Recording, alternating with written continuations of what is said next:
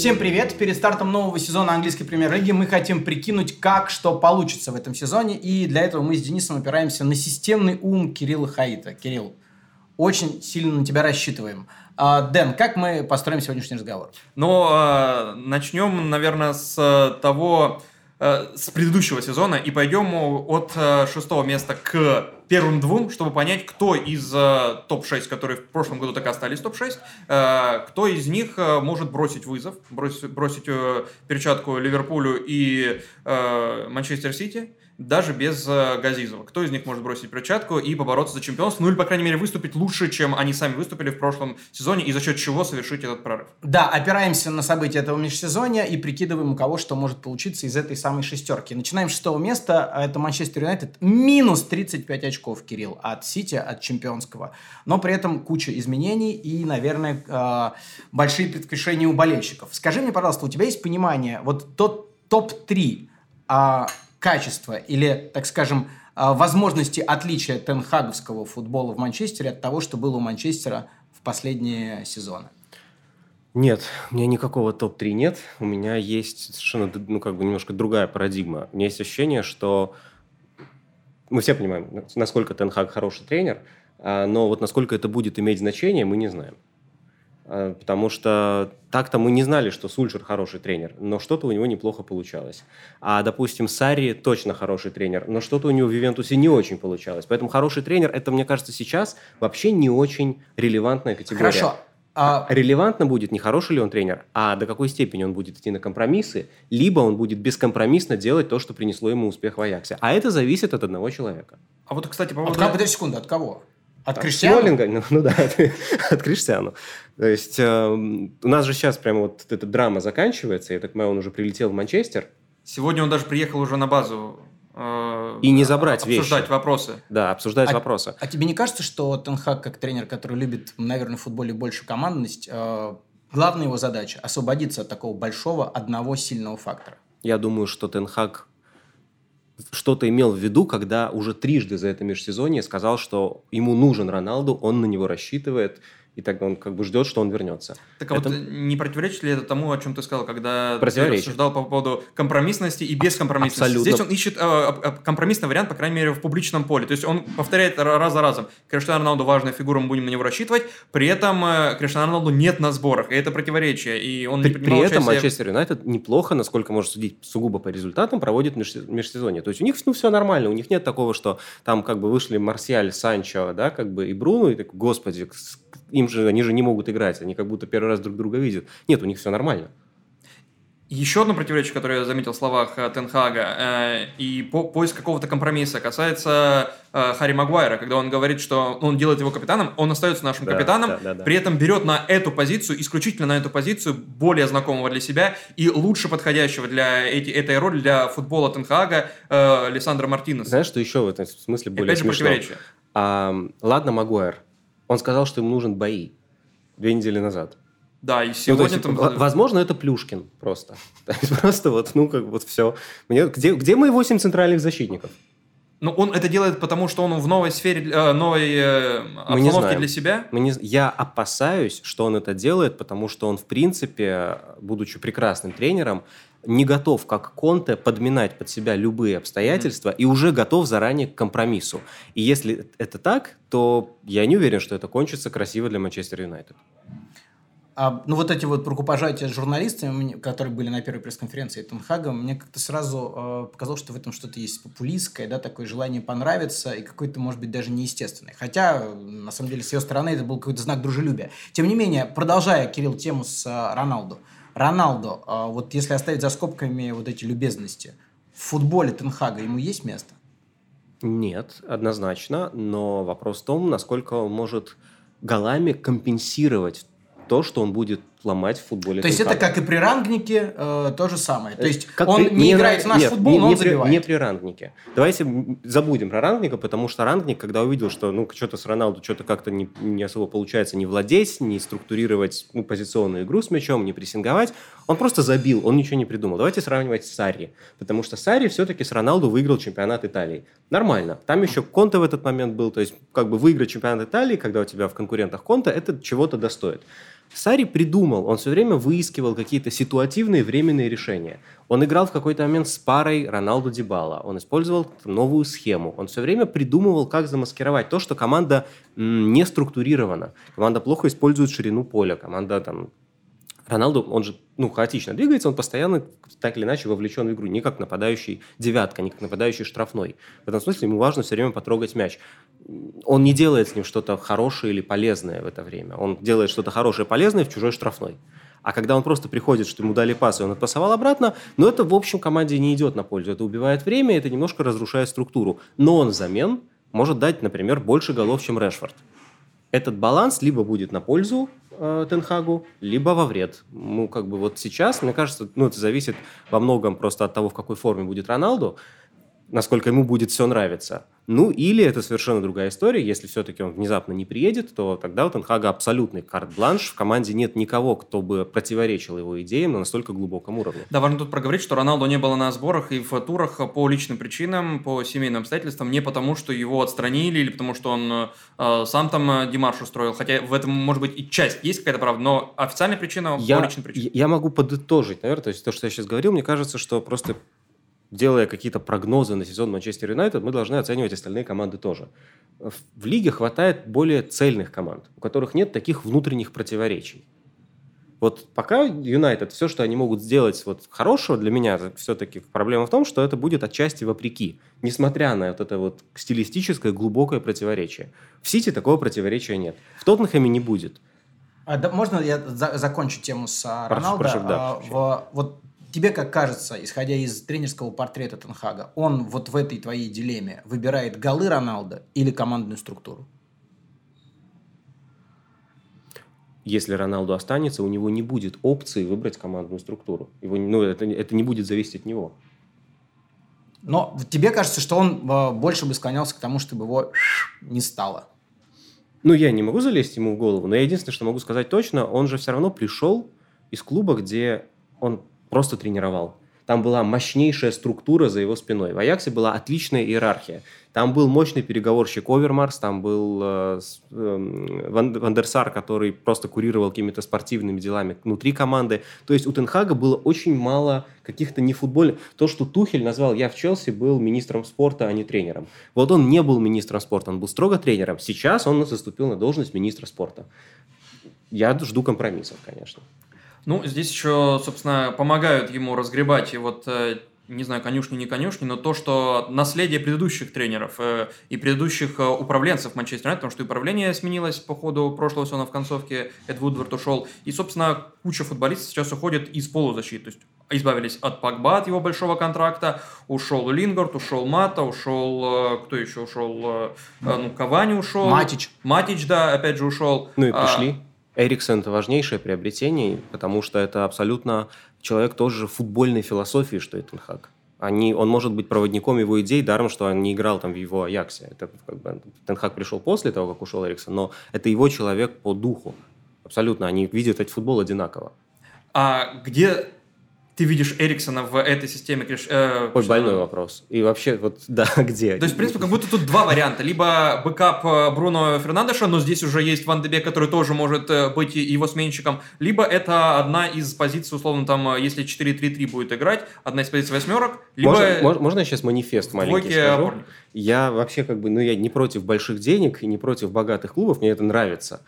Но мне кажется, что английские клубы немножко зажрались этим летом. Потому что тенденция у очень многих клубов, мы постоянно будем об этом говорить. Переедать что не то слово. Ты берешь прекрасного футболиста на укомплектованную позицию. Ты Это... про Ван де Бека, про прошлый трансфер? Или... Нет, я и про Филлипса в Манчестер Сити, и про Ришарлисона в Тоттенхэм. Ну, сейчас много таких вещей, когда ты на укомплектованную, в принципе, в, в, в укомплектованную линию берешь сильного игрока. Хотя у тебя там хватает сильных игроков. Этого очень много. И Манчестер Юнайтед, который берет Лиссандро в центр защиты тоже. Кстати, зачем им Маласия, если у них есть Телес и Шоу. Да, ну, самая укомплектованная позиция это был, это был мой, Кирилл, вопрос. Я тоже не понимаю. Два человека налево, и их приходит третий. Есть... Но Телес у него играл в каком-то матче центрального. Зачем? Конспиролог... Ну, не конспирологическая, а просто разумная версия, что поскольку они могут себе позволить... Надо брать. Надо брать. А уж там кто-то еще есть, ну, подвинется. То есть они берут действительно потому, что могут себе позволить, и это создает, мне кажется, окно возможностей для других чемпионатов.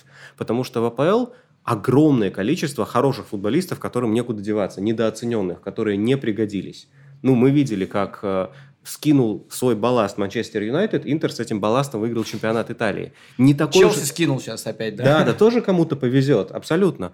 Поэтому, ну, мне кажется, это такое переедание. Эриксон самый, Да, да, вот Эрик- самый позиция- понятный трансфер, потому что слишком хороший игрок, я извиняюсь, слишком плохо лежит в Брентфорде, ну, прямо очень плохо лежит, да?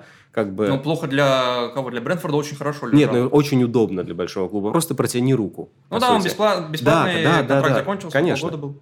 То есть, ну вот прямо очень хочется его взять. И при этом он еще и разделяет философию тренера абсолютно. Но, секунду, давай, э, позиция... Куда его ставить? Да, и э, игровое время по ходу Я сезона. уверен, что над этим особо не думали. И я- взяли, потому что... Вот Да, плохо. конечно, взяли вот исходя из тех соображений, которые я назвал. Что с ним делать дальше? Но Большой- мы можем подумать. Ну, 4-2-3-1 это на самом деле была такая базовая расстановка при Сульшере. И это была а, в том числе базовая расстановка Тенхага в Аяксе. Да. При этом сейчас вроде бы наигрывают 4-3-3. И тоже можно понять, почему. Хотя она не свойственна ни Манчестер Юнайтед, ни Тенхагу. Потому что... А что делать с этим количеством десяток? А что делать с Бруну и Делать из них восьмерки. Э, Эриксон играл э, восьмерку, собственно, у Конте в Интере. Играл э, Эриксон- на похожей позиции в Брэнфорде пол- Эриксон полсезона. блистал все-таки на фланге атаки или на позиции десятки. Опять же, Но чем старше, тем глубже, да, как Бруно, говорить. тот же можно так, да. говорил. Бруно все-таки десятка. Бруно играет восьмерку сборной, и он там ну, не так блистательно, он не так результативен, он не так, он не так много влияет, он не столько влияет на игру, а может быть, и не нужно здесь э, а- отдавать все влияние одному футболисту. Здесь Манчестер. Юнайтед. Распределить его между Поэт- Эриксоном, Бруно и кем-то еще. Поэтому я думаю, что Тенхаг, а, урезая немножко влияние, пардон за слово, одного Бруну, а, соответственно, больше распределяет его между всей командой, между Эриксоном, между, ну, скажем так, позиционной структурой в целом. При Сульшере ее особо не было. Там просто отдай мяч Бруну, он придумает, это работало. В э, твоем представлении, вот то, что мы имеем сейчас, на данный момент, э, трансферное окно открыто там до 2 сентября, кажется, да? Ну, очень долго еще. Да, По ходу да, да. сезона будут э, какие-то изменения в составах. Но вот прямо сейчас Манчестер Юнайтед относительно себя прошлого сезона и относительно вот тех двух команд, которые в последние годы берут чемпионство. Э, Как он, насколько он может сильно прибавить? Ну, насколько бы сильно он не прибавил, он не догонит Сити. Слишком большой отрыв. Сити играет... Ну, то есть... Окей, вот Тенхак, допустим. Допустим, Тенхак гений, и у него там как бы все, все Пошло, получается. как хотел, да. Да. Но мы помним, как получилось у Гвардиолы в первом сезоне. То есть, да, вот уже у как бы патентованного гения, у которого точно потом все получилось, и он побил все рекорды, и он влюбил в себя весь, как бы, у него получилось дождливым осенним Да-да-да, вечером в в стоке, все у него пошло как надо. А, третье место в первом сезоне. Поэтому, мне кажется, в любом случае трудно ждать, что что-то получится. То есть шанс э, Юнайтед, ну, ну, я не могу всерьез рассматривать их борьбу за чемпионство. Это как бы, ну, то есть, если Ну, мы вдруг- всерьез не рассматриваем. Да, да. Давай так, мы э, разыгрываем уровень. третье место для четырех команд. Вот шансы Юнайтед в текущем раскладе, Ближе по твоим ощущениям, четвертый. Ну, не на, не на третий, да, ближе на чет- к четвертому, чем третьему. Но это прорыв, если сравнивать с последним сезоном. Нет, если вообще, ну, я имею в виду, что как бы я не, не, не уверен, что они займут четвертое. Но если сравнивать, то уж скорее, конечно, четвертое, чем третье. Вот так. Ну что ж, с Юнайтед покончено. У нас следующая тема, мне кажется, еще более интригующая. Так, следующее это Арсенал. У них пятое место и минус 24 очка от э, чемпиона Сити. И я бы с конкретной персоной начал разговор. Здесь э, Фабио Вейра, э, который забил не так много, но сделал 16 передач за Порту в прошлом сезоне, пожалуй, самый заметный новичок. Кирилл, если брать схему Артеты концовки прошлого сезона, вместо кого, на какую позицию Вейра должен стать? Прошу прощения, но я не согласен с вопросом. Я не считаю, что он Поправь. заметный новичок, самый заметный новичок, и поэтому я, я не считаю, что он э, кого-то вытеснит из основы. То есть это игрок обоймы, и они Это игрок старт? обоймы. Это не самый был влиятельный игрок в порту в прошлом сезоне. А специфика чемпионата Португалии такова, что если ты обладаешь условным уровнем скиллов там, не знаю, 60 плюс по, по стабальной шкале, ты свою статистику набьешь. Да, то есть, как бы там а, у Фернандеша на фоне Вейера была статистика просто космическая, другой уровень. Там Дарвин Нунес там за полгода набивает, например, такую статистику голов. Там, ну, я имею в виду все результативные действия, голы и передачи, если плюс- приплюсовать, то там будет все равно как бы другой тоже немножко уровень. Поэтому Вейера это, ну, это немножко тоже переедание. У них Но с есть кем он конку- Эдегор, Смит Роу, как бы на фланге может еще он тоже сыграть, допустим, условный Мартинелли. Я правый фланг вообще не беру, потому что там с- э, Сака. Сака и Пепе. Пе- Пепе, да. Э, Он не француз, поэтому Пепе, правильно? Ам, нет, Пепе, Ну, пардон. он Он да, он да, ну, поэтому- почти француз, Да, да. Пепе. Соответственно, э, как бы, на мой взгляд, группа атаки Арсенала, в общем-то, укомплектована, и он просто там еще шестой человек на три позиции. А вот эм, Зинченко это может быть определенный апгрейд позиции, потому что при всех качествах Тирни, Тирни просто тупо травматичен. А Зинченко, в общем-то, нет все-таки, гораздо меньшей степени. Он больше будет играть, он будет больше доступен.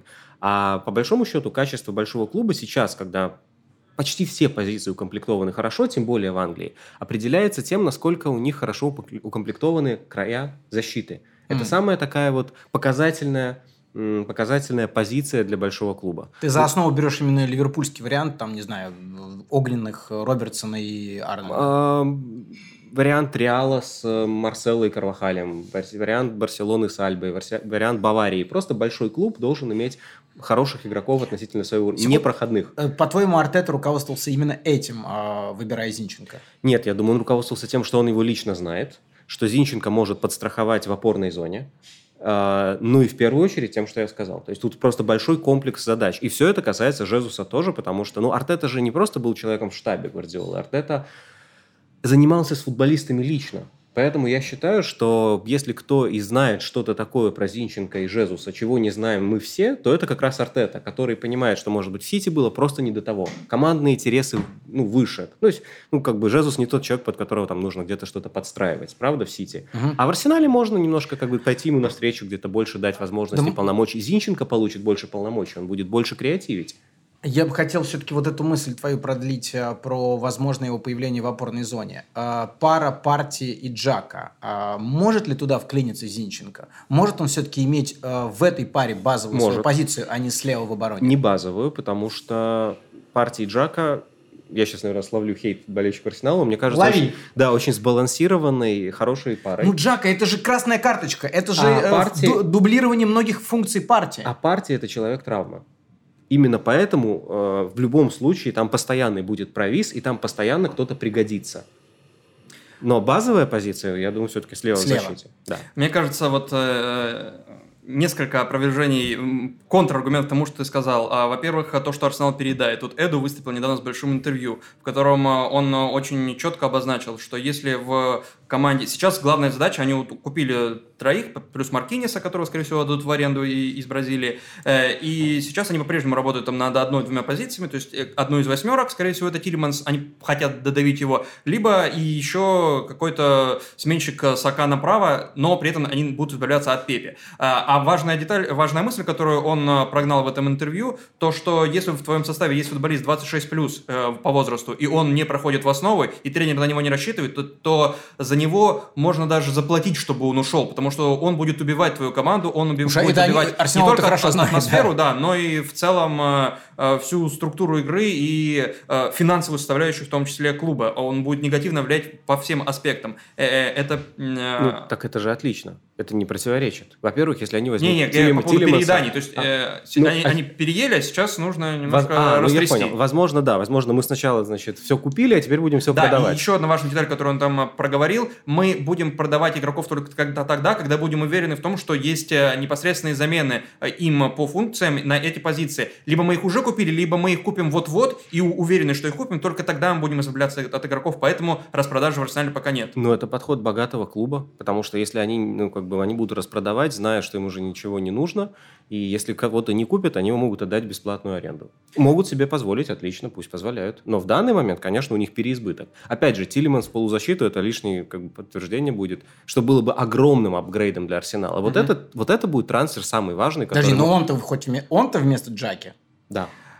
А вот И это будет трансфер, который может сделать разницу для на, на- дистанции сезона. Еще очень маленькое несогласие с э, твоими словами по поводу того, что Артета берет тех игроков, которых знает, и, возможно, он раскроет то, что мы еще не знаем. Мне кажется, даже тех знаний, которые, которыми мы обладаем по поводу Джезуса и Зинченко, достаточно для того, чтобы усилить этот арсенал. И, и это очень сильный апгрейд. По поводу Джезуса, это, конечно, главный трансфер арсенала, может быть, за последние, в принципе, годы, э, потому что он э, структурно очень сильно влияет, он э, забирает, да, может быть, не основного, безусловно, основного игрока в последние сезоны в Сити, ну там вообще, в принципе, безусловно, основных три человека, э, и их, э, и они не нужны. Эти позиции у Арсенала укомплектованы. Дебрюйна не нужен Арсенал, да.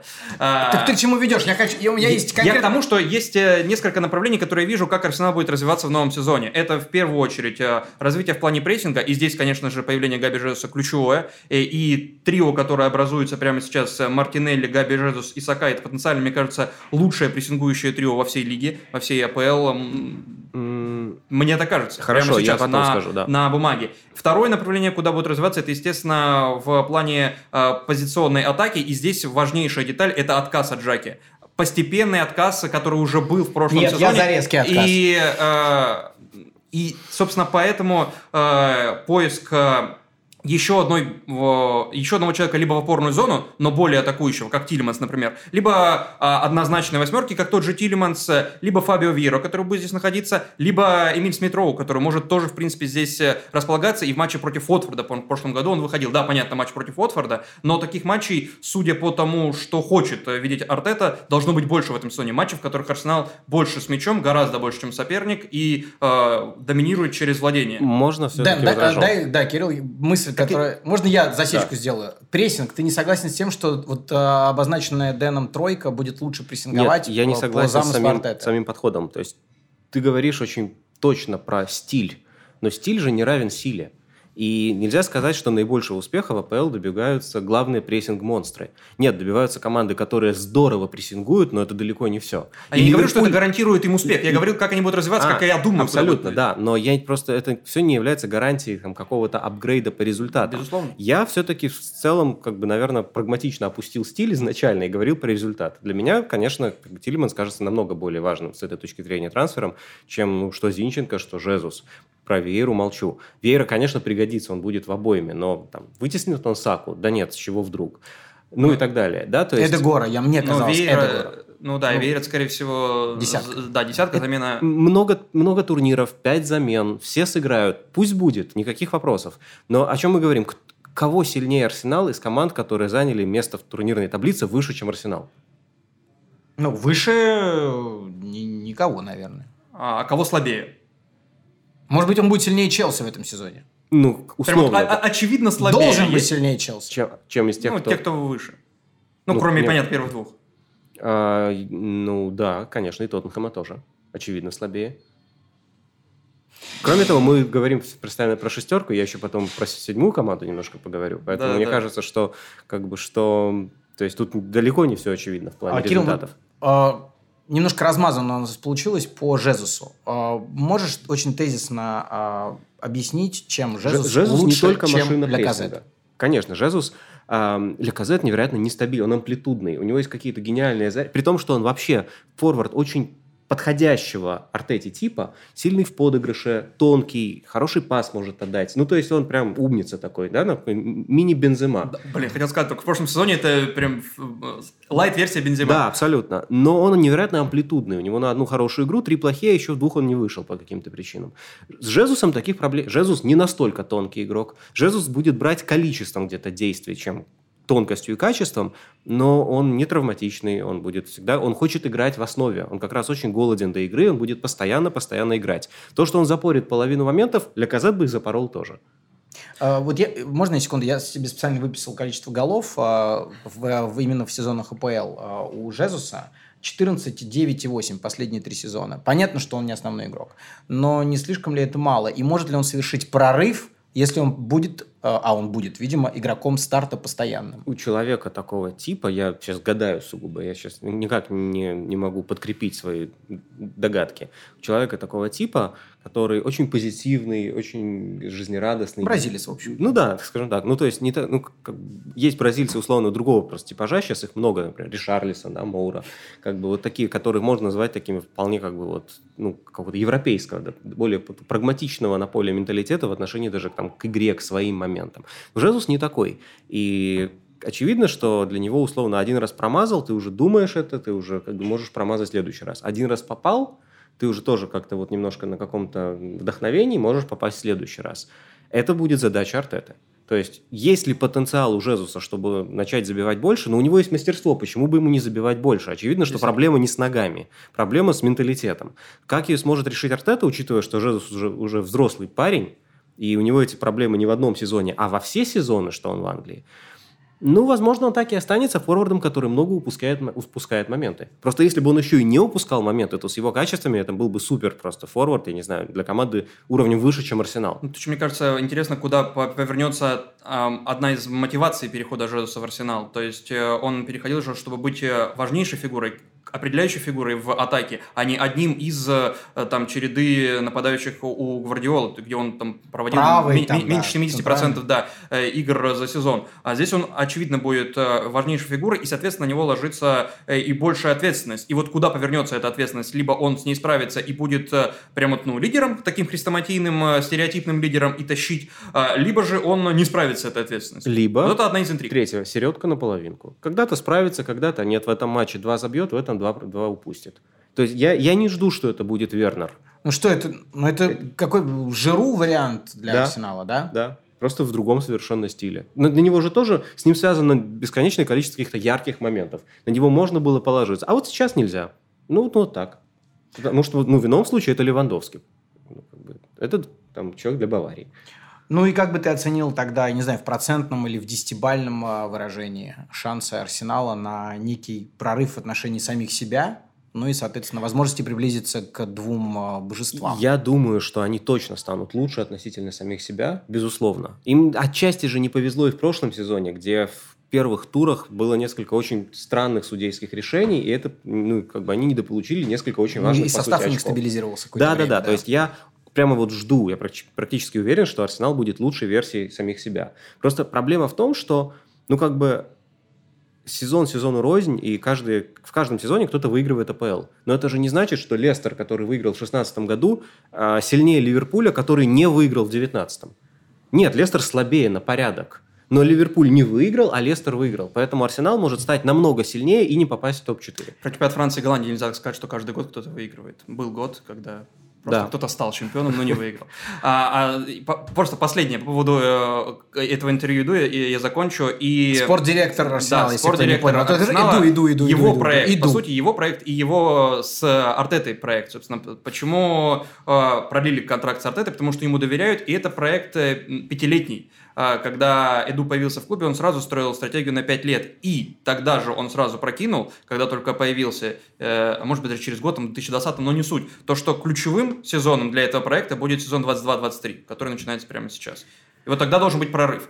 Какой-то прорыв, попадание в Лигу Чемпионов, тогда он говорил. И если бы, вот это, это уже из свежего интервью, если бы попали в прошлом году в Лигу Чемпионов, это было бы э, э, превосходство наших планов. То есть мы бы опередили планы. Но мы не попали, ничего страшного, мы продолжаем наше движение. Ну и, к счастью, у них есть возможность все-таки сейчас, я думаю, Лига Европы – это для некоторых клубов вполне себе возможность попасть в Лигу чемпионов. Да. То есть они могут в какой-то степени закладываться. То есть Два пути в Лигу чемпионов есть.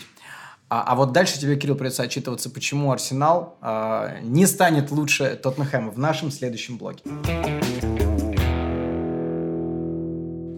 Итак, Тоттенхэм, четвертое место, 21 очко от э, Сити. И тема, которую ты уже пробросил, Кирилл, э, это вот Джиру бесится. Э, смотри, у них есть Перешич, Ришарлисон, Бесума, Лангле. Это все футболисты на позиции, которые были и так укомплектованы. Чего хочет Конте? Почти. Я не понимаю трансфер Ришарлисона. Трансфер Перешича отлично понимаю. Человек Почему? Своей... Там Кулушевский отлично выглядел слева. Не, нет, это... Не, нет. Или он будет по Бровке Регелон и... Это Регелон. Сисиньон. На, на левом фланге Регелон, и я уверен, что Перешич даст больше. Эм, Перешич человек, который знает, когда нужно не, не выдергиваться из линии в прессинг. То есть это такой нападающий, который в защите дает больше, чем профильный защитник Регелон. И это прям... Это принято. Он окей. очень контовский игрок по системе. А без ума тоже все очевидно. А Хейберг и Бентанкур отличная связка, безальтернативная.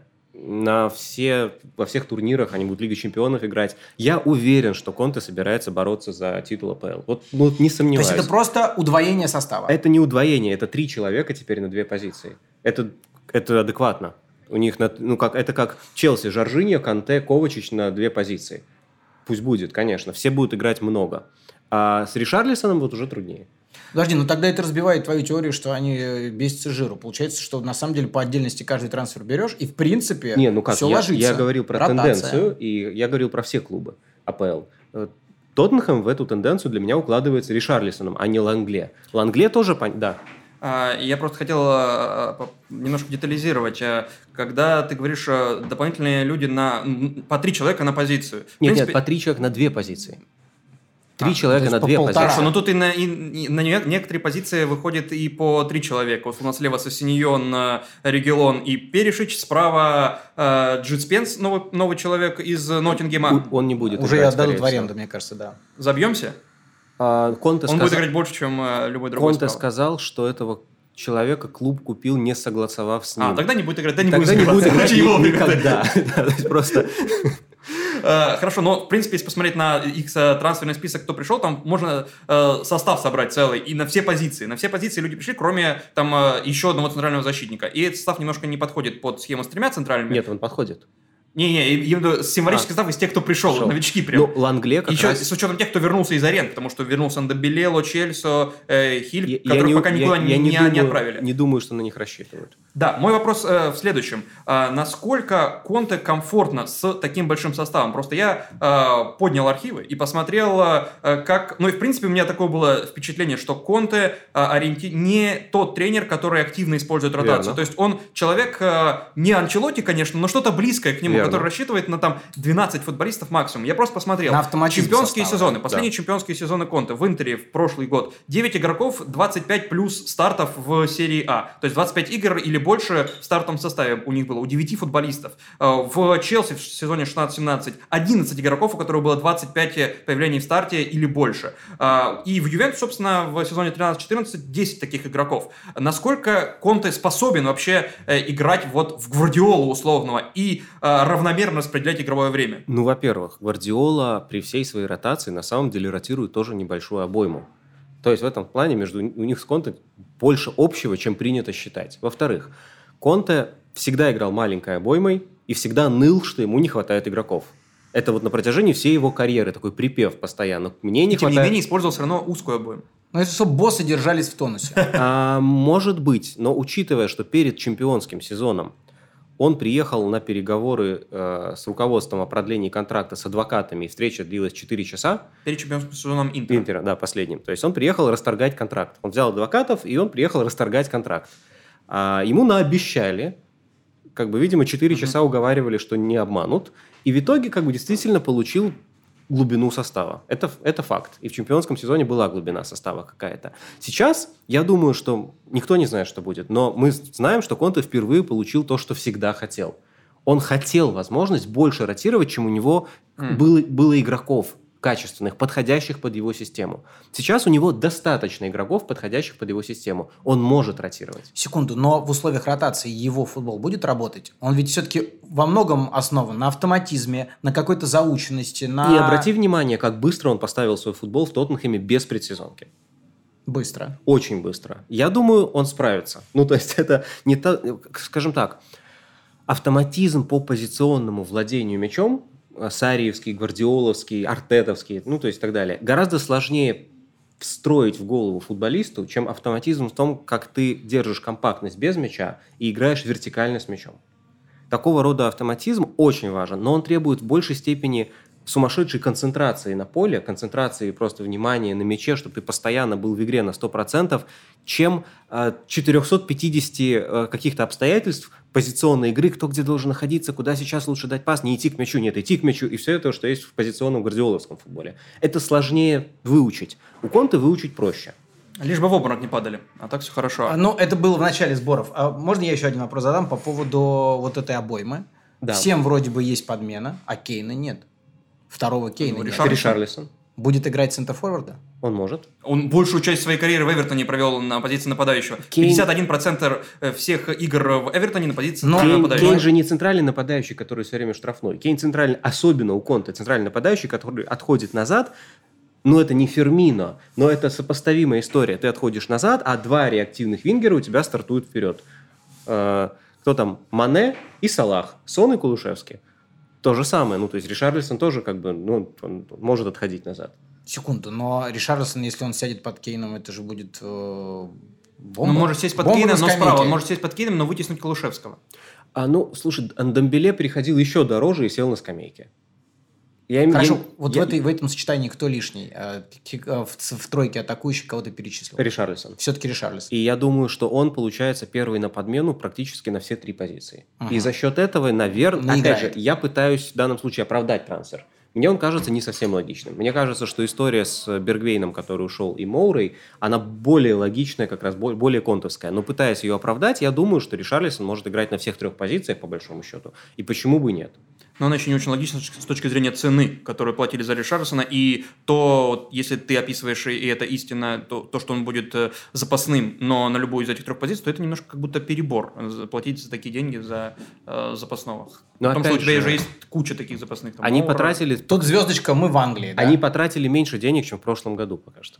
Не, Ну, это то есть да, они в минус ушли меньше, случай. чем в прошлом году. Это, ну, то есть, значит, у них есть эти деньги. То есть, зачем, зачем смотреть на цену футболиста в а, абстрактных цифрах? Нужно смотреть в относительных. Да, то есть, как бы относительно, а, а, как бы они могут получить очень качественного футболиста, который может закрыть любую позицию. Кейн в последние уже, по-моему, два сезона стабильно, даже когда играл, был пару месяцев сильно не в форме. Мгм. А играл все равно он, потому что больше некому.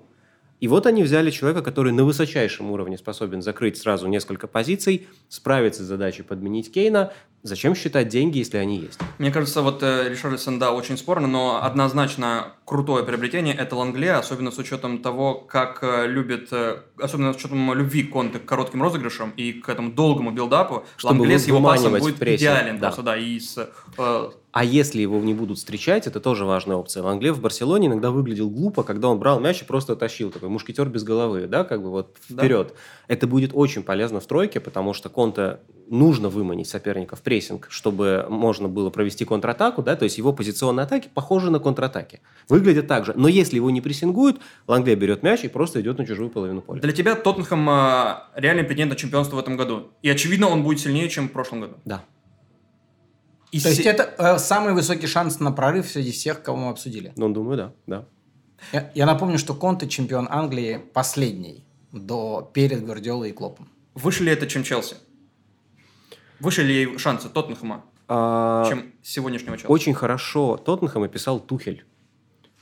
Тухель несколько дней назад же, да, сказал, что как бы мы говорим все время о двух командах, но нужно говорить о трех, потому что Тоттенхэм провел очень раннее трансферное окно. Он подчеркнул, Мгм. что они собрали команду до начала предсезонки, и сейчас команда уже собрана. У Челси ну, состав все равно просто по количеству боеспособных, качественных футболистов у них больше, чем в Тоттенхэме. У них огромный состав, просто дико несбалансированный, как будто бы Тухель пришел не а, полтора года назад, а неделю назад, и все поменялось, и там просто каша из футболистов, полный хаос. Конечно, их много качественных, но команда разобрана, потому что у них нет плана. Потому что предсезонка уже скоро закончится, уже через две недели чемпионат начинается, а у них ничего еще не собрано. Кто будет играть правого центрального защитника в тройке? Аспиликуэта, он хочет уйти. Кунде вроде выбрал Барселону, а там больше нет человека, который закроет эту позицию. Кто будет подменять Тиаго Силу?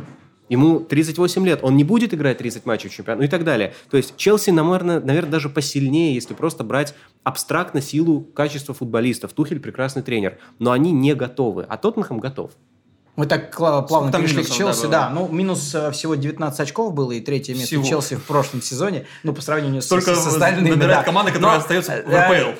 Все правильно, Кирилл уже забежал как раз на эту территорию. И вопрос, это разбалансировка, эти нервы Тухеля перед стартом, это следствие смены э, менеджмента? Я думаю, не только. То есть у них, в принципе, был отчасти где-то перегруженный состав, было много футболистов, которые вроде и неплохие, но непонятно зачем, да, как Пулишич условно, да, там Зиеш. А, и при этом не хватало вот Тухелю явно центрального нападающего. Центрального нападающего купили дорого, что-то не получилось.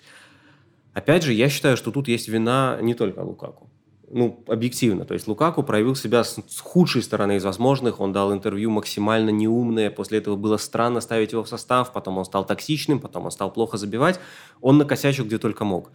Но немножко странно брать такого ну, что ли, разностороннего и при этом не совсем форматного, не попсового формата футболиста в свою команду и вообще не пытаться ее под него подстроить. Ну, это странно это хотя бы из уважения к сумме, которую за него потратили. Ну, возможно, тогда не учитывался интерес Тухеля, а учитывался интерес менеджмента возможно. больше. А сейчас, э, если верить там... Тухель остался один сейчас. Инсайдом да? The Telegraph, то у Тухеля расширились эти э, учитывается его интерес. Да, и учитывается его интерес, и он, по сути, сейчас, как э, пишет и, The Telegraph, этом... как Клоп и Гвардиола влияет на трансфер. И он психует гораздо больше, чем год назад. Поэтому я не уверен, что все так хорошо. Хорошо, ты видишь... Э... Я, я, я имею в виду, что просто в этом хаосе игроков невозможно разобраться. Я сейчас, когда подкрыл, посмотрел, я не видел этот матч, но я видел, что у Челси играют Эмерсон и Батшуаи. 0-4 который? А, да, я обалдел. А что, Батшуаи еще в Челси? И Броя в Челси еще. Ну, Броя вернулся, да. Броя, ладно, но, кстати, Броя уже уехал в Англию с травмой, но как бы Батшуаи вышел, до этого в основе выходил на предсезонке. Мне интересно, а Тухель вообще знал, что у него есть такой человек в команде? Ну, то есть, а кто, а ну, когда Челси 50 ну, раздает а в аренду, а как, как нащупать этот баланс? Ты видишь путь? Вот при этом да. составе или, может быть, при каком-то волшебном трансфере? Не при этом составе. Просто нужно еще как минимум два важных трансфера уже вчера. Центр обороны? Да, нужен еще один центральный защитник и, наверное, нужен а, полузащитник. Потому что... Я, я, сейчас, секунду. Я просто... Я не то, что не верю. Мне кажется, что просто вот все эти замечательные... Там был Гилмор, сейчас Галлахер, очень много о нем говорят. Да, он вернулся. Но это не то же самое, что как бы он просто выйдет вместо Ковачича и даст этот уровень. А контекст, к сожалению, ну, как бы он, не знаю, возможно, в силу возраста и каких-то других причин, но он все-таки чередует, да, у Канте полгода, допустим, великолепно полгода слабо. И это проблема. Ну, может быть, его очень сильно травмы выкашивают, и долгое восстановление после них, даже уже когда он вроде выздоровел, по показателям он способен играть, но... У Челси провал в этом сезоне, в прошедшем, зимой случился, на фоне того, что просто некому было играть в центре полузащиты. И играл собственно, на уколах Жоржини, травмированный, и играл ужасно. А некому было играть. То есть, очевидно, что ему ну, все-таки ну, что, нужны какие-то трансферы. А ты прям уверен, что эта схема с тремя центральными защитниками а, останется у Тухеля? Потому что мне, хорошо, мне, я обжегся на этом. Извини, с Арсеналом играли в два. Вот. Да. А, но это товарищеский матч, последний товарищеский матч на данный момент. Pre-season is fake, а, да, как сказал да, каждому да. а, Ну, бог с ним. Мне просто кажется, что даже набор тех футболистов, которые есть сейчас, он а, подталкивает к Тухеля к возвращению к себе самому. А, то есть к возвращению к 4-3-3. А, объясню. При Кулибали. Вы знаете, сколько Кулибали за 7 лет, за последние 7 лет, сезона 15-16, в Наполе сыграл на пози... Э, в тройке центральных защитников? Сколько ну, раз еще в Наполе играл? Я думаю, что почти ни разу. Три раза? Со все это время Наполе Три раза. Два раза в основе, и потом еще вышел на замену и удалился. А, но это без учета Кубка Италии, по нему я не нашел данных. Готов. А, Готов к Англии. Вот, но он, ему идеально э, с четырьмя играть. А, плюс дефицит защитников, в принципе, центральных, как ты говоришь. И если они хотят играть с тремя центральными, то нужно докупать.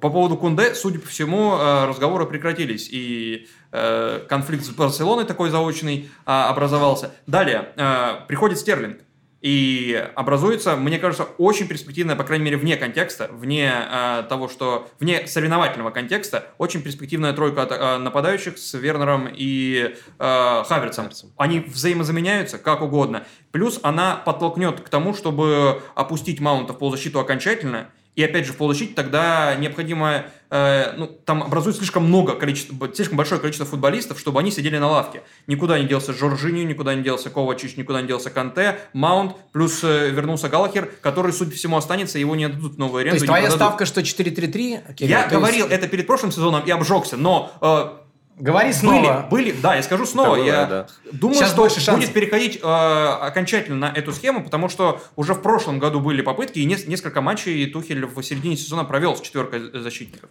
Uh, нет. Честно говоря, мне кажется, что нет, просто потому что... Смотри, нет, ну, это на что? Мало, мало, мало, мало провел. Мало нет 4-3. Нет 4-3-3. Uh-huh. Потому что вот то, что ты перечислил, все эти доводы принимаются, но контрдоводов намного больше. А, Тяга Силва в паре защитников – это очень страшно, ну, объективно. А Спиликуэта в роли центрального в паре – это еще более страшно. А, Но без Рис, них... Рис Джеймс а, в четверке – это тоже страшно. Маунт в полузащите – это тоже раскрыто. И, и того у тебя получается какая-то абсолютно раскрытая, несбалансированная команда, в которой половина футболистов привыкли играть на более атакующих позициях. Или им нужна подстраховка, как тяга силы. И это все вы, может вылиться в 50 пропущенных голов. Ну просто если он остается верен себе вот э, времен Челси и э, сохраняет схему с тремя центральными, то тогда у него перебор атакующих футболистов. Ну, многие, ну, из них просто, многие из них просто не нужны. Кроме того, Зиеш, мне кажется, очень органичен в роли глубокого запасного. Если, говорить, если говорить о смене схемы, то может быть даже 4... 99-й перцентиль у него. Да, 4-2-3-1, она как бы выигрышнее, потому что позволяет Маунту играть под нападающим и расположить, тем не менее, тройку, как Хаверт сложная девятка и как бы быстрые вингеры. Даже еще перспективнее могло быть. Но я этот вариант тоже мне странно рассматриваю. Более того, это еще лучше, потому что Канте а, с Жоржини органичны в паре, но не очень органичны, когда Канте играет там, в бокс-ту-бокса, например. Его Сари превратил в бокс-ту-бокса, и это было неплохо, интересно, но это уже не был один из лучших полузащитников мира, да, которым он был все-таки в паре в опорной зоне. Это его позиция. Поэтому мне кажется, что все-таки план А – это 3-4-3 и искать срочно еще одного защитника. План Б, наверное, то же самое, только с худшим центральным защитником, и уже где-то план В или Г или Д – это уже менять схему. Ну, 3-4-3 подразумевает э, условного маунта э, под соперника, его позиция, потому что я думаю, либо в центре поля, либо в тройке. Я, я думаю, что получается просто 4 футболиста, которые явно претендуют на 3 места в старте. Угу. Мне кажется, Четыре это... атакующих футболиста да, да, Маунт, да. Стерлинг и два немца. Да, да. Угу. И они претендуют на место в старте, причем мы понимаем, что как бы, ну, то есть и Хаверс, и Вернер тоже они бывали на больших отрезках в запасе, ну, как бы, ну, ну и что? Значит, наибольшие шансы у Челси ну, 3 -4 -3, пойти да. а, вниз, если мы суммируем а, весь разговор. А у них, мне кажется, наибольшие шансы, чтобы у них был дико амплитудный сезон, в котором что-то может сильно пойти не так, или наоборот, может быть какое-то чудесное преображение по ходу сезона. Ну, например, если они условного там Кюнде, ну не Кюнде, ну кого-нибудь Шкриниера купят зимой, ну, допустим, и будет какой-то скачок. И при этом у них наибольший шанс на то, чтобы просто там провалить старт сезона. То есть они, как вот, они, мне кажется, самые амплитудные команды, которые непонятно чего ждать, и они могут все развалиться, а могут все наладиться еще. Ну, а следующее – это разборки Сити и Ливерпуля. Их мы не трогаем, потому что они сами по себе.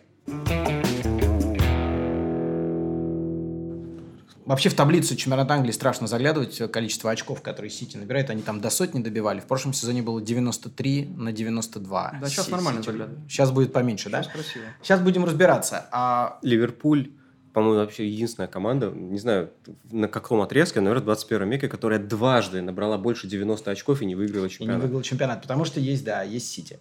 Так вот, а, и те, и другие, Кирилл, купили а, больших нападающих. Холланда Сити, э, Дарвина купил э, Ливерпуль. По-твоему, как это изменит э, футбол и Клопа, и Гвардиолы? Все-таки это, наверное, не самый типичный образ форвардов, которые в их составах появляются. Мне кажется, что для Клопа ситуация более линейная и более понятная, потому что уже в последнем сезоне Фермина не, не играл такую важную роль. Он часто, часто оставался в запасе. А на его месте играл не только Жота, но и Мане, который смещался в центр, и он, ну, это не нападающий, на которого ты грузишь навесами, конечно, но это и не ложная девятка. Он вполне себе в центре нападения, он там как бы тусит между защитниками. Мы но Дарвин это же совсем другой образ, это не Мане, это тем более не Жота. Но мне кажется, что вообще идея, когда команда такая машина навесов, и у нее появляется как бы форвард штрафной, но ну, это, это, в принципе, линейная логика, тут как бы нет какого-то глубокого внутреннего противоречия. Вопрос будет другом, как он играет без мяча? А, можно ли интегрировать его и одновременно Луиса Диаса? Или все-таки это уже перебор, и играть будет кто-то один из таких новых, не совсем адаптированных футболистов? Луис Диас в первые полгода, он был такой дико настырный, активный, много прессинговал, но он немножко все это делал в отрыве от команды. Ливерпуль, это же сейчас, ну это не такая команда, как Боруссия Клопа, которая была просто вот такие пираты-террористы, да, они как бы вот, они без мяча ощущали себя, с мячом они все равно старались от него избавиться побыстрее. Ливерпуль посолиднее на порядок, они в, в позиционный футбол очень много, они разыгрывают треугольники на флангах очень много, там меняются местами, очень много, то есть как бы есть вообще все эти принципы а, какой-то позиционной игры, которая там как, отчасти, наверное, переняты у Гвардиолы, но в любом случае это такая команда, которая знает, что делать с мячом. У них плеймейкеры на фланге, они в последние сезоны, наряду с Сити, кстати, все время лидеры по количеству навесов. Я не вижу тут проблемы с э, То есть Дарвином. это не Дарвин заставит по-другому строить игру, это Он Дарвин просто- строится в ту игру, которая и так была. Он э, фактически просто отражение тренда. Да, то есть, как бы э, Ливерпуль в принципе меняется. Фермино постепенно терял свою роль, а нападающий становится более нужным, приходит нападающий. Мне кажется, да, с точки зрения Ливерпуля Дарвин Нунес нормально впишется. И плюс у Клопа еще важное качество. Он умеет развивать футболистов, которые уже как минимум звезды. Если еще не суперзвезды, то он умеет их доводить до максимальных своих качеств. Так было с Ван Дейком, так э, случилось с Салахом, так э, Мане, ну и так далее. Может, Виналдум тоже приходили уже в солидном возрасте. Дарвин Нунесу еще меньше лет, то есть еще больше потенциал для развития. И Клоп умеет это делать. А, единственный нюанс, да, то есть я абсолютно согласен, просто я какой-то момент даже стал немножко пре- преувеличить это его умение. И, то есть, как- мне кажется, как какой-то автоматизм появился. Ну, приходит, у Ливерпуля не бывает плохих трансферов. Нет, условно, Наби Кейта за все это время так и не заиграл. Но даже Тиаго, который тоже долго записывали в неудачи, но он все-таки раскрылся. он Да, даже. Бен Дэвис. Вот. Да, Смешно. Будем вспоминать, кто это. Это не защитник Тоттенхэма, это его однофамильец. И даже не герой Озарка, да. Это другой человек. А- По поводу Холланда. У меня есть гипотеза, что приход Холланда, он знаменует начало конца времени Пепа Гвардиола Манчестер Сити. И я допускаю, что это его последний сезон в Сити. С учетом того, что э, этот трансфер, да, конечно, он согласован с Гвардиолой, но в первую очередь он нужен клубу. И сам Гвардиола об этом говорил. Этот трансфер нужен клубу, не столько команде, которая уже есть, и она хороша, а нужен клубу. Команде нужен, э, господи, Альварес, да? Э, из Риверплейта. Ну и большой вопрос, кто будет играть в основе. Да, особенно да, ну я говорю, вот, когда- вот да, да. это вот это вот трансфер, для, это, это вот трансфер Ну, для... неужели? Не-не, Да. я вот говорю стереотипно, это вот трансфер Сейчас. для Не, я понял, Гвардиолы. о чем ты говоришь. А, а Холланд, конечно, он э, по уровню, может быть, превосходит э, любых, э, ну, кроме, наверное, не знаю, Дебрёйны, всех остальных футболистов, уже прямо сейчас. Можно я Но, продолжу это? не, Ты закончил реплику или нет? Еще нет. Получается так. А, ну, это интересная мысль. Конец футбола Гвардиолы. Но почему этот, этот э, это может не стать футбол продолжением? Гвардиолы. Не футбол, я Конец думаю, его конец самого. времени, да. Он оставит после себя наследие. Да, Но конечно. Холланд это политический трансфер в большей степени, чем футбольный. К этому, по сути. Ну да, Ну, это политический, я согласен. Ну и плюс это отразится, безусловно, на игре, потому что здесь нужно либо будет э, очень сильно видоизмениться Холланду, либо очень сильно примитивизироваться а, атаки Гвардиолы, который в последние годы наполнял э, эту самую атаку невероятным количеством Ну, ложных ролей. Два сезона ни, ни разу не было постоянного нападающего. Ну, это время очень много ложных в этой позиций. роли Я позволю позиции, да. себе не согласиться. То есть, опять же, я немножко сейчас А Холланд это истина. позанудствую, да, но это уже какие-то совсем Да, ну, мы тебя детали. для этого и позвали. Ага, ну, ну смотрите, ну вот условно, что больше всего делает Холланд в Боруссии? А, в левом полуфланге делает рывок э, за спину защитникам. А почему так хорошо получается? Потому что Германия, Бундеслига, там все играют высоко, защищаются высоко, высокий прессинг. Никто не умеет нормально защищаться, объективно. У него таких рывков получается там 20 там, за матч, по сути. Ну, Так. хорошо, 10 за матч. Конечно, мы понимаем, в Сити у него всего этого не будет. Многие команды ставят автобус. а, в целом уровень сопротивления на порядок выше. Не будет такого прессинга против Сити. Действительно, объективно стараются чаще не прессинговать, не нарываться на проблемы и так далее. Но а вспомните, как играл Гюндаган в прошлом сезоне. Это рывки в левом полуфланге из глубины, которые как бы прошивают защиту и Скорее даже позапрошлым было Да, позапрошлым. Мгм. зимой. Нет, прошлой зимой, нет, а вот прошлой зимой. А, Ну, то есть, сама идея, что человек подключается, форвард забегает не, не вингер по бровке, как Стерлинг там, да, или Жезус, а нападающий, фактически ситуативный нападающий, забе- забегает в полуфланге, иногда даже в центре нападения, за спиной защитником, у Сити работало отлично. Просто понятно, что Холланд не будет этого делать, он не будет стартовать так из глубины. Но почему бы им не использовать э, в целом нападающего, который забегает за спину, наверное, он не лучше всех в мире, но наряду с Мбаппе сейчас лучше всех в мире. Такой ну, самолет, да, мопед с крылышками. Как он очень... как- плю- плюс он может продавить защитника и не заметить на своем пути, если там не повезло остаться. Они будут использовать эти рывки? Но насколько видоизменится футбол, к которому мы привыкли за два последних сезона, действительно сложными позициями? А, наверное. Мы можем вспомнить, как Левандовский, извините за попсовый пример, играл у Гвардиолы. А, по-моему, это был там, первый сезон в карьере, когда Левандовский забил 30 голов за, за сезон. Это был как раз у Гвардиолы в Баварии. Мгм. Ну, то есть, я не, не думаю, что будет какое-то чудо, и Холланд выиграет золотой мяч. Я думаю, что где-то потеряет немножко Сити, где-то потеряет немножко Холланд. Но а, как бы это все равно жертва, которую ты... Ну, как, как потерял Грилиш? Грилиш в Астон Вилле был человеком, на которого играет вся команда, и он отвечает за креатив. Грилиш в Сити, мне кажется, боится лишний раз сделать обостряющий пас. Ну, то есть он совершенно такой винтик в системе. Просто позолоченный, да, такой вот винтик Сваровский украшен. Но, как бы, тем не менее, он винтик в системе. Холланд, конечно, потеряет яркости. Но это не значит, что он там не забьет кучу голов. Просто ну, он, он не будет настолько явно, не будет настолько звездой, он может забьет все-таки ну, меньше, он не будет забивать каждые 90 минут. А кроме того, мне кажется, важнее даже не его голы. То есть, если он будет много забивать, но, например, Альварес будет там полезнее во всем остальном, я не исключаю плотную такую жесткую ротацию, которая mm-hmm. Холода да, оставит просто в недоумении в какой-то момент, но он потерпит, а что делать? А, ну и кто выше, кто выше? Кто, кто, кто, выше, кто больше вот, забьет Холланд или... Нет, вот это деле, пошлый вопрос. Или другой пошлый по... вопрос, нет, кто по... первое место займет. Нет, пошлый вопрос про голы Холланда и Дарвина давай оставим. Я бы все-таки, э, исходя из uh, тех перемен, которые сейчас происходят, Ливерпуль будет выше? Нет, мне так не кажется. Но опять же, понимаете, я мы же все любим парадоксы. А получается, что если ты пытаешься как бы логически развивать какую-то цепочку, ты враг парадоксов, все время занудствуя, говоришь какую-то линейную логику, а потом происходит что-то любое неожиданное, за что мы все любим футбол, ты говоришь, ну да, ну да, конечно. Я все-таки в данном случае, я исхожу из того, что при всех парадоксах линейная логика работает чаще.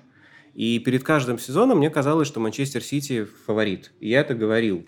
И получилось, и что, было. Да, и получилось, что один раз я сильно ошибся, и еще, еще там четыре раза как бы Сити выиграл чемпионат. Ну, мне они кажутся просто... У них ну, два раза прочный. прям вот очень близко. Очень плотно, да. да. Ну, то есть, как бы Ливерпуль... Но при этом Ливерпуль вот в этом сезоне меня лично просто поразил. Я не ожидал. Вот это, в этом это вот то. Вот сейчас, который сейчас закончился, ага. я, я не ожидал. Я был уверен, что команда выжила уже из себя максимум, и то, как они... Просто... Они стали лучше, чем были даже в чемпионский сезон. Просто лучший сезон в истории, Клопа, э, в истории Ливерпуля Клопа. Нет, ну лучший сезон до 97 очков. Когда, Когда они вообще не теряли, да. То есть они ну, же там не знаю, по игре, мне кажется, вот это был лучший. более Когда что там, ну, Кирилл, ну почему сезон. ты считаешь, что Сити при этом фаворит, если э, а Ливерпуль обновляется. Он Ливерпуль думал, что тогда не Гвардиола, Есть один нюанс, да, у Гвардиолы, Гвардиола в принципе никогда не проваливается. То есть у Гвардиолы не бывает больших прям спадов. Был один в Сити э, в середине вот сейчас, когда, собственно, Ливерпуль выиграл чемпионат, там совпало с травмами просто невероятно. То есть, ну так не бывает. У, у Ливерпуля, когда так совпало с травмами, они тоже, в общем, не... Вылетели, да. да. А, даже сезон первый, когда они заняли третье место, там достаточно уникально, потому что по XG там недобор, типа там 15 голов в атаке, mm-hmm. которые они насоздавали. Это была с отрывом лучшая команда по созданным моментам и, по-моему, лучшая команда по допущенным моментам. И при этом они как бы заняли третье место. То есть с качеством игры у Гвардиолы никогда нет проблем. И когда он в Барселоне единственный раз да, не выиграл чемпионат уж и ушел, там тоже не было никаких проблем с качеством игры. И в Баварии ни разу не было спада. То есть, в принципе, мне кажется, что Сити – это команда, которая не знает спадов. И если у них будет просто какой-то вот игровой кризис внезапный, вот до сих пор этот велосипед ехал, а сейчас вдруг остановился, это будет просто впервые в истории Гвардиолы, поэтому я на такой не закладываюсь. У Ливерпуля все-таки немножко другой футбол. Немножко больше он зависит от, от как, он немножко больше зациклен на физике. Он немножко больше уязвим поэтому к травмам. В своем, после своего феноменального сезона, когда они набрали 100 очков, Гвардиола уже рассказывал, что мы в начале сезона были просто не в форме. Мне было важно, чтобы мы были в форме потом, чтобы мы на пик вышли ко второй половине сезона. Мы были не в форме, мы просто не бегали в, в осенний месяц. Им это не, не, не мешало набирать очки. У Ливерпуля с этим чуть хуже. Поэтому, на мой взгляд, это две сильнейшие команды, наверное, сильнейшие команды в мире. Но из них я там на 5% все равно выше ставлю ну, как бы Сити примерно всегда. Ты уже пробрасывал по ходу нашего разговора небольшой спойлер э, по поводу того, что ты рассматриваешь этот сезон не как топ-6, а как расширение топ-6 до э, топ-7. То... Седьмая за счет кого? Тоже очень попсовая, извините. Ну, Ньюкасл, конечно. Ну, да. Расшифруй. Это... Почему?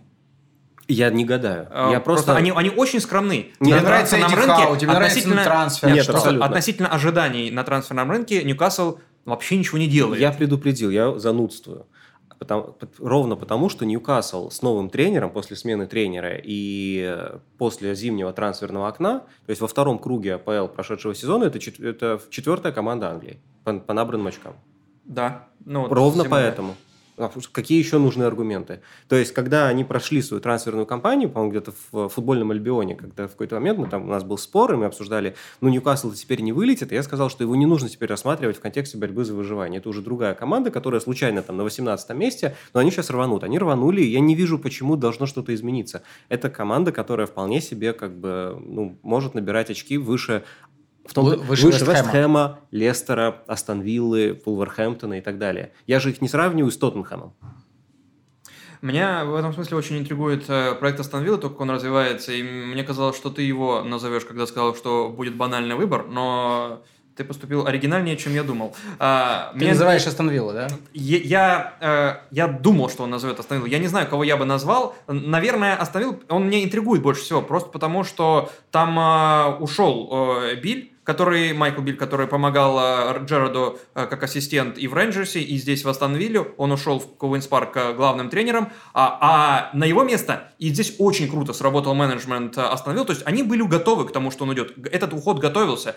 Человек, которого, по сути, за кулисами называли тренером, тактическим тренером и человеком, который определяет рисунок игры э, команд Джерарда. Э, они подписывают Нила Кричли. Это, ну вы помните, кто Нил Кричли, это человек, который воспитывал молодежь э, Ливерпуля и дополнительно драматизирующая всю историю деталь, он, э, собственно, был главным тренером в игре против Астон Виллы, когда Клоп э, э решил не участвовать. 0-5 было, да. да. Когда, собственно, тогда он и дебютировал как главный тренер Ливерпуля. И потом он работал в Блэкпуле, вывел его в чемпионшип э, и там закрепился с Блэкпулом, э, то есть, по сути, лучший период в Блэкпуле за последние вот со времен премьер-лиги провел. И теперь он возвращается снова к роли не главного э, человека в тренерском штабе, но помощника. И э, меня интригует это с точки зрения приближения к Джерарда вот это, опять же... Э, Возвращение в Ливерпуль. Теории, да, Клопа. нарративной теории, которая, которая продвигается последние годы. То, что Клоп преемник, Клоп при... О, э, Джерард преемник Клопа, и здесь он еще вот таким образом ближе Но к нему становится. Та... Человек, который да. непосредственно работал с Клопом, который еще ближе был к нему, теперь становится помощником э, Джерарда. Это так же пошло, как выбирать количество голов Почему пошло? Дарвина. Что там пошло? Ну, это опошлили последние сколько? А, уже пошлая история, года, это да, про Джерарда? А, Джерард, это да. Джерард, Джерард. Ну, да. Мне кажется, будет совершенно по-другому в реальности как-то. Можно, да. Я тут как бы вот скромно скажу, что мы до сих пор не знаем, а хороший ли Джерард тренер. Да, вот именно. Так вот я и боялся, что он Нар- будет... Нарратив развивается, а... Живет сам по себе. Да, вот а Джерард по-прежнему, ну, нельзя этом... сказать, что он супер убеждает. Крутость менеджмента Астон Вилла, которая была готова к тому, что уйдет человек, который гарантировал, по крайней мере, вот этот образ Джерарда как тренера, его помощник, уходит Биль, и они в течение двух дней подписывают. То есть уже переговоры прошли до этого, очевидно. Они подписывают человека, который, но, по крайней мере, как э, главный тренер Блэкпула, Блэкпула достиг большего, чем Биль, как главный тренер, но и плюс он э, помог развиться очень э, многим футболистам Ливерпуля нынешним. Я понял, к чему ты ведешь. К тому, что он следующий тренер Ливерпуля, а не Джерард.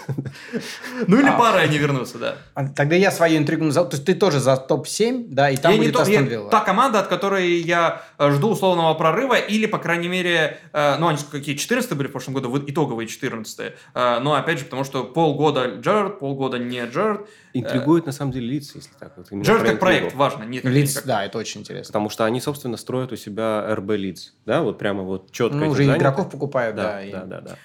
А я все-таки скажу про новичков, потому что возвращается Бормут, э, который никого не купил, и становится таким факелом да, английского варианта. Э, с тем же составом Наглецы будет, из Бормута. Будет, будут пытаться тем же составом играть в премьер-лиге, как они это делали, кстати, в 2014 году, когда вышли. Э, Ноттингем – это тоже очень классная история. Ну и Фулхэм. Меня смущает, что они пытались просто купить новый состав. Ну, то есть, это, либо их затащат Хендерсон и Лингард, либо ничего не получится. А Фулхэм – это Марко Силва да, который уже потренировал в И вот Фулхэм, кстати, тоже обжигался на этом, когда он а, возвращался и обновлял свой состав там на 60%, на 70%. Сейчас он очень аккуратен. То есть сейчас они берут по линию из спортинга а, в опорную зону. Кого? А, они берут Соломона, собственно, из Шахтера там со, со скандалом. А, и они берут там Андреса Перейру. И все как бы, очень аккуратно. Да, у, у них ушел Карвалью в Ливерпуль, то есть они своего, может быть, лучшего игрока потеряли, но при этом они не тратят, как тратили до этого. То есть они, может быть, э, поумнели. Может быть, не вылетит в этот раз, да. А, мы пройдемся по всем этим темам, когда команды уже начнут играть. Кирилл, спасибо тебе большое. Наш подкаст будет выходить по возможности регулярно, может быть, не после каждого тура, но после первого постараемся выйти, а поэтому будьте с нами. Кирилл, спасибо. Дэн, заглядывай тоже иногда. Спасибо. Хорошо. Да-да-да, иногда буду появляться. Не забывайте подписываться на канал.